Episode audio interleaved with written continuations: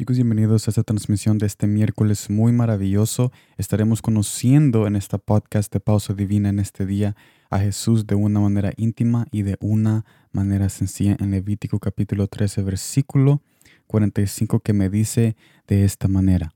Y el leproso en quien hubiera llaga llevará vestidos rasgados y su cabeza descubierta. Y embosado pregonará, inmundo, inmundo muy difícil para las personas que pasan este padecimiento. Vemos la vergüenza y el aislamiento en las palabras que uno tenía que declarar cuando era enfermo. Esto nos deja saber algo muy importante. Esto me lleva al primer punto. Jesús, en vez de aislarnos y dejar que nosotros resolvamos los problemas, Él se ha comprometido a darnos una salvación personal. ¿Qué significa salvación personal?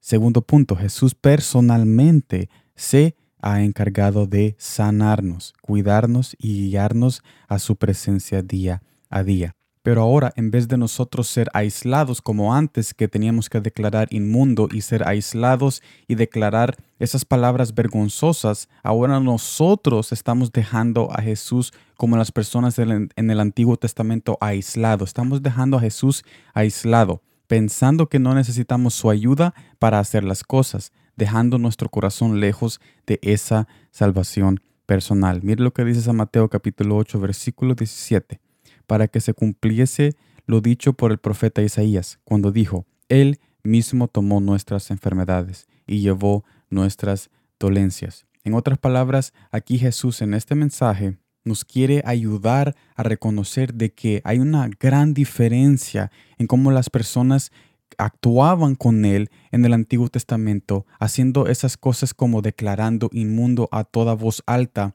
diciendo de que nadie se le acercara a esa persona y aislándose uno mismo sabiendo que tenía esa enfermedad. Pero ahora con Jesús nosotros somos aceptados y Él viene a nosotros y no nos deja aislados porque Él mismo quiere sanar tu dolor que cualquier persona ha dejado en tu corazón, quiere sanar tu familia y quiere sanar toda angustia que tú estés pasando en este año o en este día específicamente. Pero lo que pasa es que nosotros, en vez de ahora nosotros ser aislados como en el Antiguo Testamento, estamos haciendo que Jesús sea aislado cuando nosotros actuamos de una manera egoísta diciendo, Señor, yo no necesito tu ayuda, yo puedo hacer las cosas solo. Y cuando hacemos esto, entonces nosotros no estamos viviendo el gozo y la bondad y el amor que Jesús tiene para con nosotros cuando Él cambió ese sistema de pregonar inmundo, inmundo, ahora pregonar y acercarnos diciéndole a Él, Abba,